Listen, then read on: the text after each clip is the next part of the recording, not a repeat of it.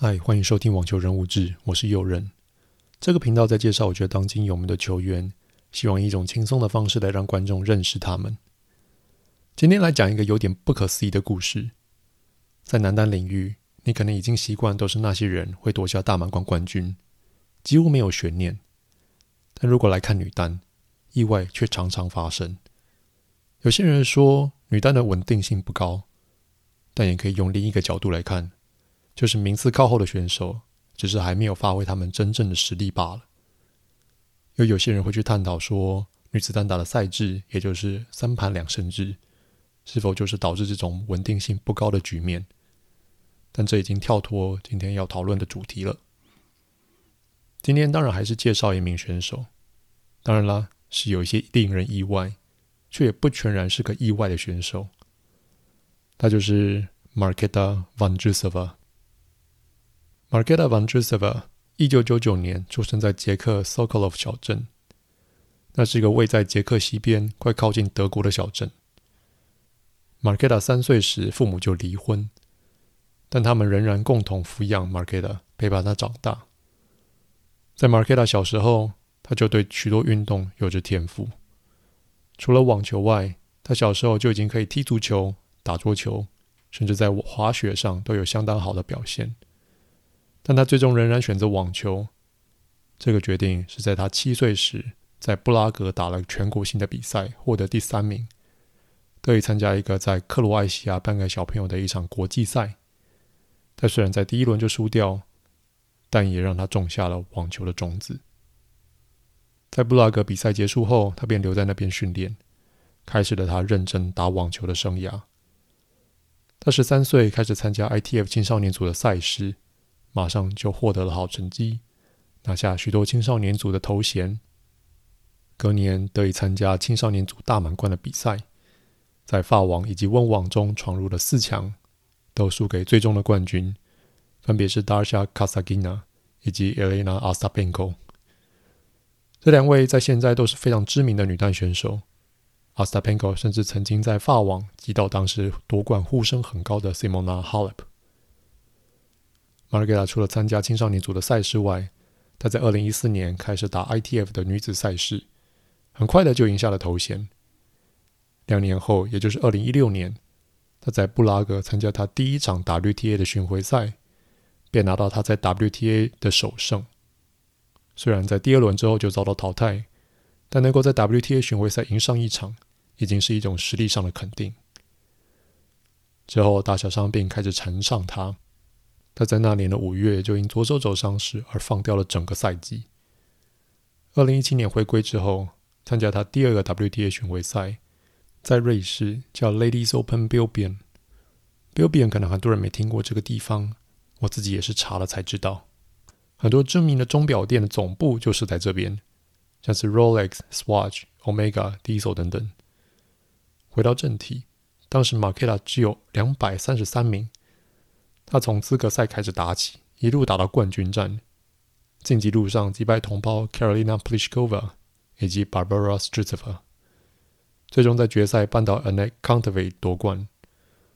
我刚刚念的这些名字都是在单打或双打赫赫有名的人物。Karolina Pliskova 甚至在当年的七月登上球后的宝座。我之后有机会再介绍他。这座冠军是 Marketa Vondrousova 第一座 WTA 巡回赛的冠军。他当年才十七岁，这他是自二零一零年以来排名最低却夺下 WTA 单打巡回赛冠军的女子选手。她在当年也闯进了世界前百。两年之后，也就是二零一九年，她的实力彻底的绽放。首先在印第安全公开赛击败当时的世界第二名 Simona Halep，这是她击败的选手中世界排名最高的。紧接着，在当年的法网，他一盘未失，直闯决赛。在决赛遇到当时世界第八的 Ashley Barty，这场比赛 Marketa 表现不佳，遭到 Barty 直落二击败。但他已经是自2009年 Caroline Wozniacki 以来，再一位以青少年的身份挑战大满贯决赛，相当的了不起。他也在法网过后冲上了世界第二十名。然而好景不长。他接着因为手腕受伤关系必须开刀，接下来赛季就跟着报销。二零二一年，经过漫长的 COVID 之后，他重返赛场，而这回他再次跌破大家的眼镜。他打进东京奥运的决赛，竞技路上击败日本的希望，当时的第二种子 Naomi Osaka，最终在决赛败给瑞士名将 Belinda Bencic，拿下了银牌。隔年他的手腕又要开刀，让他整个赛季又再次的报销。今年复出后，我们来到他大放异彩的比赛——温布顿。Marketa 在温网的历史战绩一直很糟。几乎都在前两轮就会被淘汰。在法网结束后，他就跟教练团说，他想要跳过草地赛季。还好他的教练团却太放轻松，享受比赛就好，不用太在意成绩。这才让他决定来打温网。他当时绝对没有料到这个决定价值连城。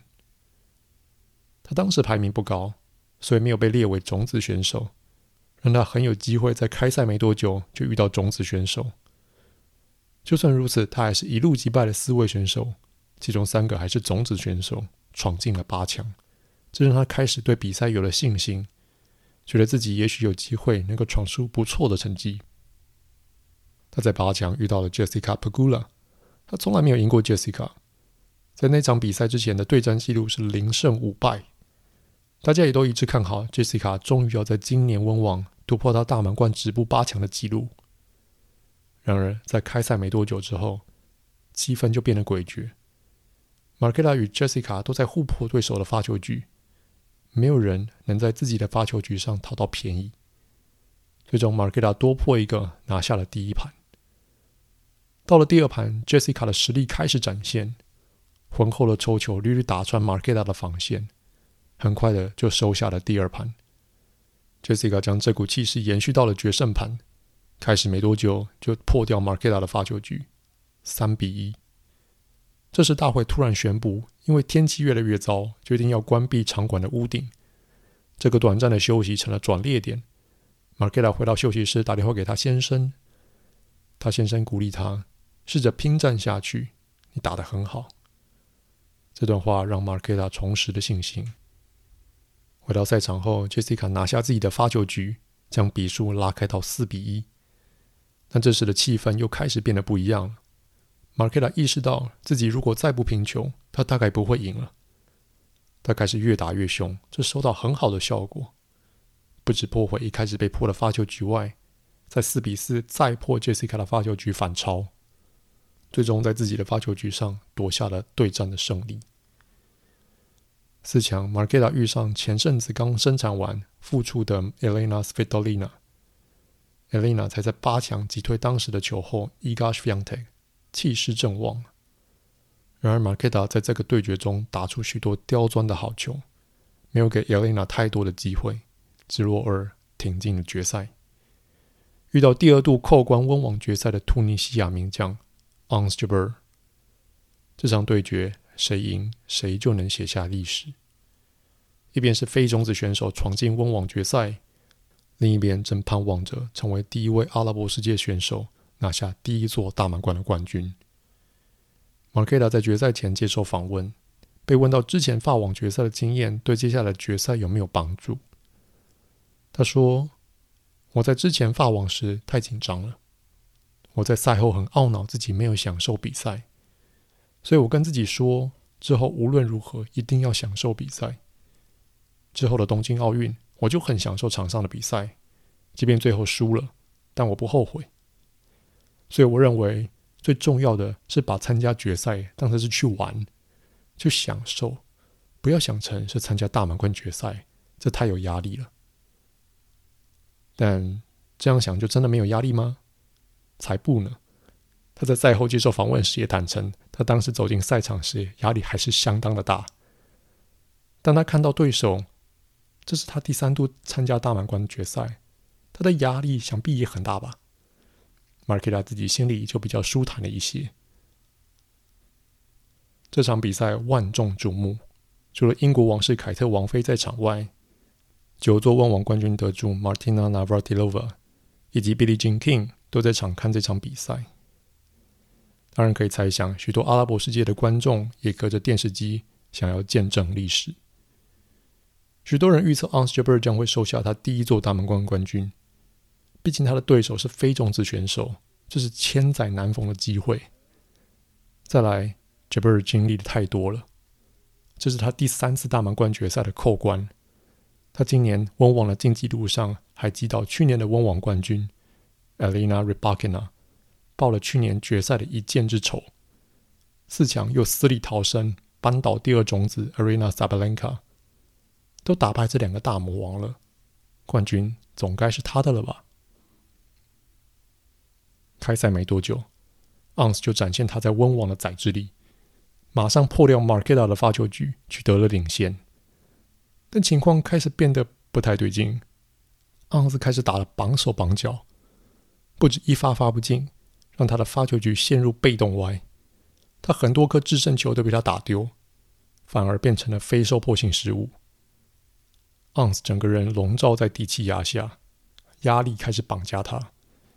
即便打出漂亮的好球，他也没有因此开心，只是默默的擦了擦汗后，就走到准备位置，准备打下一颗球。难怪 Marketa 他成功破发就振臂高呼，为自己打气。Ons 的放小球也没有对他产生影响。market 的跑动能力支撑着他可以及时赶到，让 Ons 完全没有占到便宜。最后 market 的打球方式不像 Elena Rybakina 或 Aryna Sabalenka 一样是大炮型的选手。Ons 借不到力就必须自己发力，这让他更容易失误。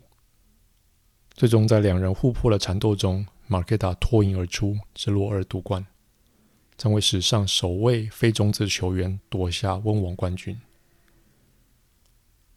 马奎达在赛后接受访问时说：“在温网前，如果有人跟我说今年会夺下温网冠军，我会觉得那个人一定疯了。”马奎达去年接受再一次的手腕手术，甚至一度被判定不能再打球，但一年之后，马奎达却站在温网的颁奖台上，抱着奖杯，开心的接受访问。如 marketa 说的：“有时候生命就是这么的奇妙。”